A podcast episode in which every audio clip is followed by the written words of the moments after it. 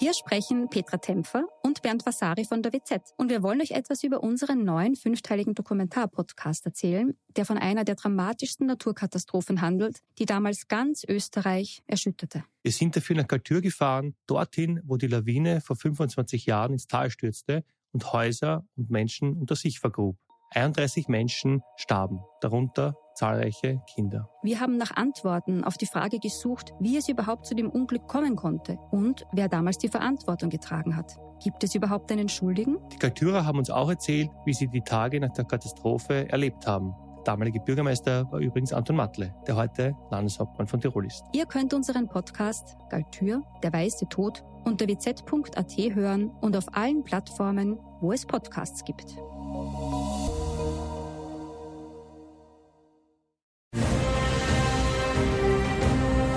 Sie hören stets bereit, den Podcast über Militär- und Sicherheitspolitik.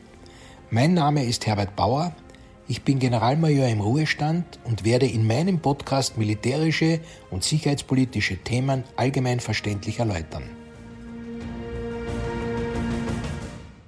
Grüß Gott und einen guten Tag. Heute möchte ich den Fragen nachgehen, die sich aus den Berichten über die ukrainische Gegenoffensive ergeben. Dazu möchte ich meinen Beitrag wie folgt gliedern. Zuerst einmal eine Erklärung, wie die derzeit medial sehr gefragten Militärexperten, aber auch ich, zu unseren Aussagen kommen. Und dann die Betrachtungen zur ukrainischen Gegenoffensive, die ich in einen Konnex zu den verschiedenen Domänen der modernen Kriegsführung beleuchten werde. Zur Erinnerung, mit Domänen meint man die bisher klassischen Felder der Luft, Land- und Seekriegsführung, welche inzwischen allerdings um die Domänen Cyberraum, Informationsraum und Weltraum erweitert wurden. Beginnen wir zuerst aber einmal mit einer generellen Aussage. Es besteht Einigkeit darüber, dass die schon für das Frühjahr angekündigte ukrainische Gegenoffensive Anfang Juni begonnen hat, aber der Schwergewichtseinsatz noch nicht erkennbar ist bzw. noch nicht stattgefunden hat. Hierzu möchte ich anmerken, dass die hier und dort medial produzierte Erwartenshaltung über eine Frühjahrsoffensive der Ukraine zur Wiederherstellung ihrer ursprünglichen Grenzen, also eine mächtige große Offensive, nie wirklich realistisch im Raum gestanden ist. Aber wie angekündigt zuerst ein kurzer Einblick in die Informationslage für Expertenkommentare. Grundsätzlich verfügen die Experten nicht über geheimdienstliche Quellen, sondern arbeiten auf einer sogenannten OSINT-Basis, OSINT steht für Open Resources Intelligence und beschreibt das Arbeiten mit Nachrichtenmaterial aus offenen Quellen. Solche Quellen können im Falle des Ukraine-Kriegs sein die Berichte und Aussagen der Verteidigungsministerien der beiden Kriegsparteien, Auswertungen durch nationale und internationale Institute, die sich mit der Lage beschäftigen, aber auch Aussagen internationaler Organisationen und öffentliche Publikationen diverser Geheimdienste. Eine neue Dimension entstand durch sogenannte Militärblocker. Diese gibt es sowohl auf der russischen als auch der ukrainischen Seite. Blocker erweitern im Internet die offizielle Berichterstattung durch subjektive und nicht autorisierte Augenzeugenperspektiven und können sogar von aktiven oder ehemaligen Soldaten betrieben werden. Neu sind auch die Verfügbarkeit von Handy- oder Helmkamera aufgenommenen Eindrücken aus den jeweiligen Gefechten sowie die im Internet verfügbar gemachten Aufnahmen von Drohnen beider Seiten. Beide Medien, Drohnen und, und Videos, vermitteln den Krieg mit seiner dramatischen Seite des Todes, der Verwundung und der Vernichtung in einer Form und in einem Ausmaß, wie sie bisher nicht gekannt wurden. Aber diese Videos können auch zu einer zwar unvollständigen, aber doch brauchbaren materiellen Verlustübersicht genutzt werden. Kann das Handy- oder Drohnenvideo hinsichtlich Zeit und Ort bestimmt werden, also georeferenziert werden, wird es außerdem zum unerlässlichen Beweismittel für oder gegen Behauptungen der jeweiligen Kriegspartei. Für einen neutralen Beobachter kann sich daher aus all diesen genannten Quellen ein verdichtetes Lagebild ergeben, das nun durch das Fachwissen des Experten angereichert wird. Jeder Militär in Westeuropa hat sich mit dem Angriffsverfahren sowjetischer bzw. russischer Streitkräfte intensiv beschäftigt und damit Fachwissen aufgebaut. In den ehemaligen Ostblockstaaten, die heute zumeist NATO-Staaten sind, haben die älteren Offiziere diese Verfahren meist sogar noch an den Militärakademien in Moskau persönlich in der Anwendung gelernt und können heute darüber berichten. Nun verbunden mit diesem Wissen um Gefechtstechnik und das Zusammenwirken von Teilstreitkräften, Waffengattungen und Waffensystemen kann der Militärexperte jetzt unter Abstützung auf alle diese Quellen ein relativ sicheres Lagebild als Grundlage für seine Kommentare erstellen. Nun lassen Sie mich aber zu den Domänen der modernen Kriegsführung und den Zusammenhang mit der ukrainischen Gegenoffensive kommen. Ich möchte den Weltraum, den maritimen Raum und den Cyberraum zuerst ansprechen, aber hier auch nur streifen. Es ist klar, dass für die ukrainische Gegenoffensive und die derzeit russische Abwehr in den besetzten Gebieten die im Weltraum betriebenen Spionage- und Kommunikationssatelliten eine unverzichtbare Rolle spielen. Genauso sind die satellitengestützten GPS-Daten für beide Seiten unerlässlich, um Truppen- und Waffensysteme zu steuern. Im Cyberraum ist es offensichtlich, dass die Cyberangriffe unvermindert weitergehen, sich aber die Abwehr oder Schadensbekämpfung schon relativ stabilisiert hat, wobei Aktion und Gegenaktion einen ewigen Kreislauf bleiben. 2023 haben russische Cyberangriffe auf den ukrainischen Handels-, Finanz- und Verteidigungssektor deutlich abgenommen, aber die Angriffe auf den Energiesektor oder die Lieferketten der Wirtschaft und der Industrie oder auf Softwarehersteller sind die neuen Schwerpunkte geworden. In der Domäne der Seekriegsführung ist zu erwähnen, dass es im Schwarzen Meer zu einem Angriff durch ukrainische Drohnenboote auf russische Marineeinheiten gekommen sein soll, wozu allerdings die Informationslage sehr dünn ist. Die Angriffe machen durchaus Sinn, wenn man berücksichtigt, dass von den russischen Kriegsschiffen im Schwarzen Meer nach wie vor Marschflugkörper auf die ukrainischen Städte abgefeuert werden können. Damit möchte ich zur Domäne des Luftkrieges überleiten. Dazu zuerst ein paar taktisch-operative Erläuterungen zum Einsatz der Luftwaffe und der Heeresfliegerei. Im Wesentlichen unterscheidet man drei große Phasen, die ineinander fließen können. Zuallererst gibt es den Einsatz gegen die gegnerischen Luftstreitkräfte, die sich nicht nur auf Luftfahrzeuge, sondern auch auf Radaranlagen und Luftabwehrmittel beziehen. Die nächste Phase dient der sogenannten Gefechtsfeldabriegelung und soll dem Gegner das Zuführen von Reserven aus der Tiefe an die Front verwehren. Und dann gibt es noch die sogenannte Luftnahunterstützung, mit der die angreifende oder verteidigende Bodentruppe in ihrem Einsatz aus der Luft unterstützt wird. Eine gegen gegnerische Luftkampfmittel abgesicherte Gefechtsfeldabriegelung und Luftnahunterstützung kann aber eben nur unter dem Aspekt einer zumindest örtlichen Luftüberlegenheit erfolgen und dafür fehlen der Ukraine ausreichend Kampfflugzeuge und Fliegerabwehrmittel. Aus diesem Grund ersucht der ukrainische Staatschef immer wieder um die F-16 Kampfflugzeuge, die als westliche Standardmaschinen in ausreichender Anzahl verfügbar erscheinen und artikulierte auch immer wieder den Bedarf an neuen und zusätzlichen Fliegerabwehrmitteln. Zum Thema Fliegerabwehrmittel möchte ich zwei Aspekte erwähnen. Erstens werden ukrainische Fliegerabwehrmittel laufend im täglichen Kampf durch russische Luft- und Drohnenangriffe vernichtet und müssen daher ersetzt werden. Und zweitens wird die Ukraine durch die zu geringe Anzahl an Fliegerabwehrmitteln gezwungen, höchst nachteilige Entscheidungen zu treffen. Was ist da gemeint? Nun, es gibt einen Bedarf, die Zivilbevölkerung in den Städten und die kritische Infrastruktur gegen russische Terrorangriffe aus der Luft zu schützen. Aber es gibt auch den Bedarf, die angreifende oder verteidigende Truppe gegen die russische Luftnahunterstützung zu schützen. Hat man aber zu wenig Luftabwehrmittel, muss man entscheiden, wo sie eingesetzt werden. Das bedeutet für die Ukraine entweder die Inkaufnahme von Opfern in den Städten oder von Gefallenen an der Front. Das ist offensichtlich auch einer der Gründe, warum die ukrainische Gegenoffensive am Anfang relativ verlustreich begann da sich die russischen Luftkampfmittel inklusive der Kampfhubschrauber weitgehend ungehindert den Angriffsspitzen entgegenstellen konnten. Was mich zur Landdomäne und der vermutlichen operativen Absicht der Ukraine bringt. Ich beginne bei der operativen Absicht.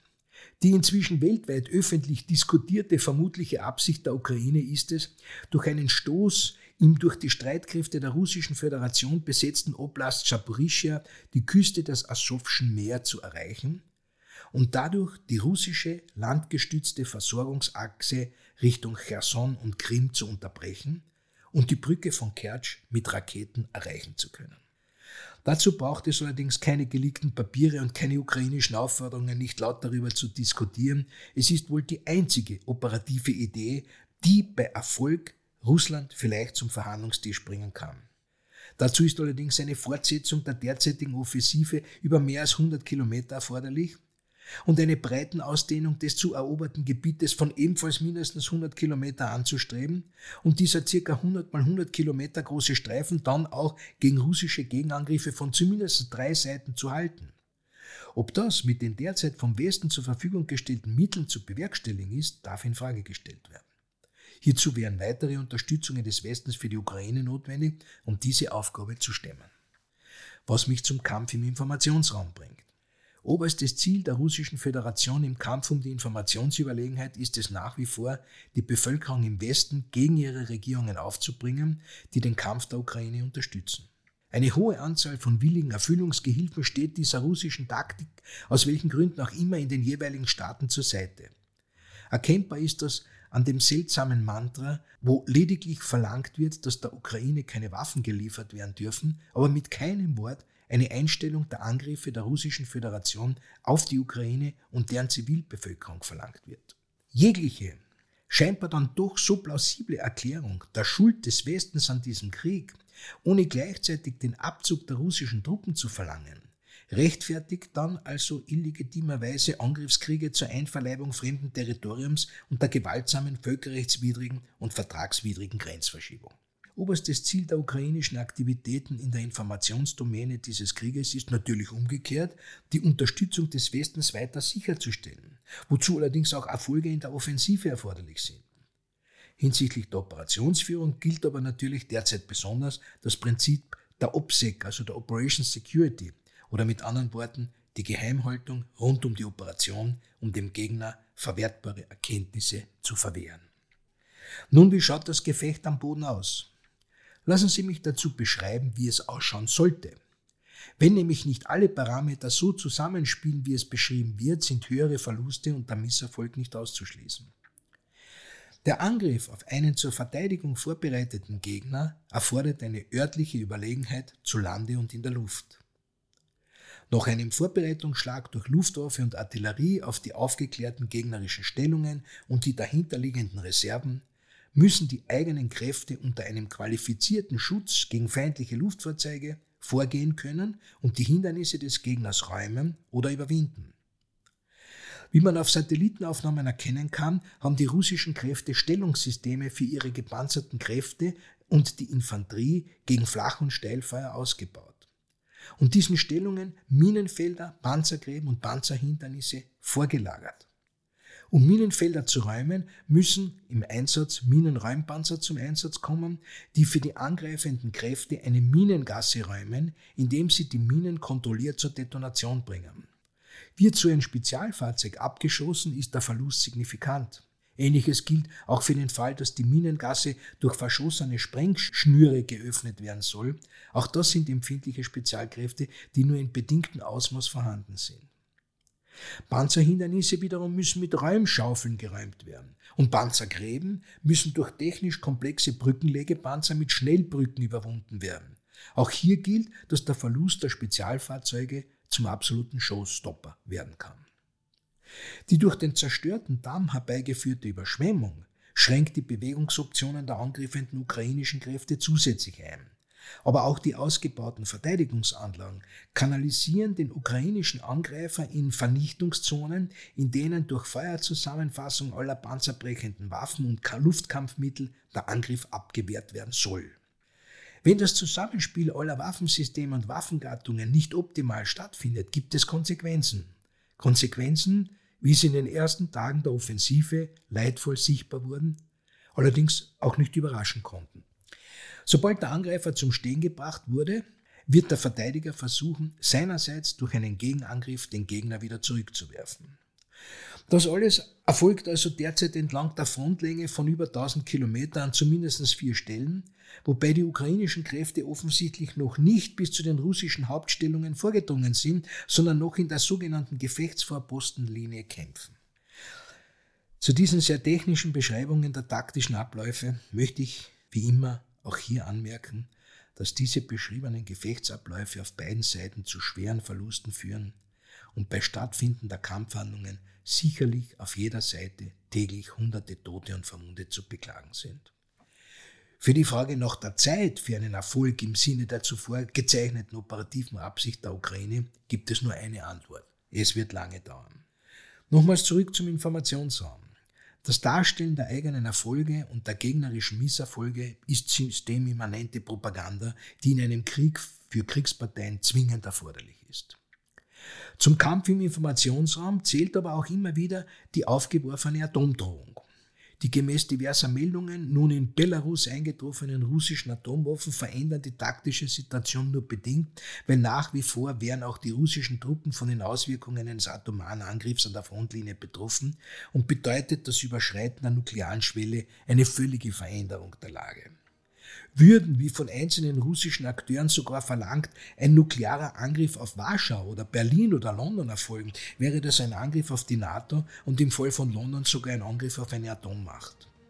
Natürlich kann das niemand ausschließen, aber die Wahrscheinlichkeit muss unter diesen Aspekten wohl als gering angenommen werden, insbesondere wenn man berücksichtigt, dass so ein Schritt auch von China nicht gut geheißen werden würde. Somit kann man im Moment nur die Lageentwicklung beobachten, sich von der Propaganda nicht verwirren lassen und der Opfer gedenken, die auf beiden Seiten fallen. Ja, und noch etwas wird verantwortlicherweise zu tun sein. Die seit Jahrzehnten vernachlässigte eigene Verteidigungsfähigkeit den Erkenntnissen dieses Krieges anzupassen.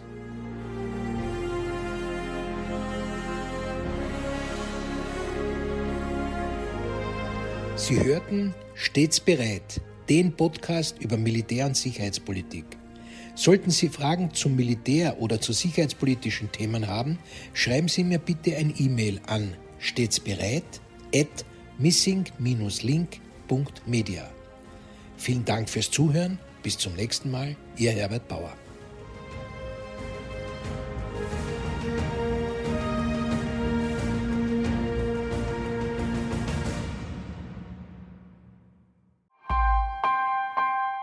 Missing Link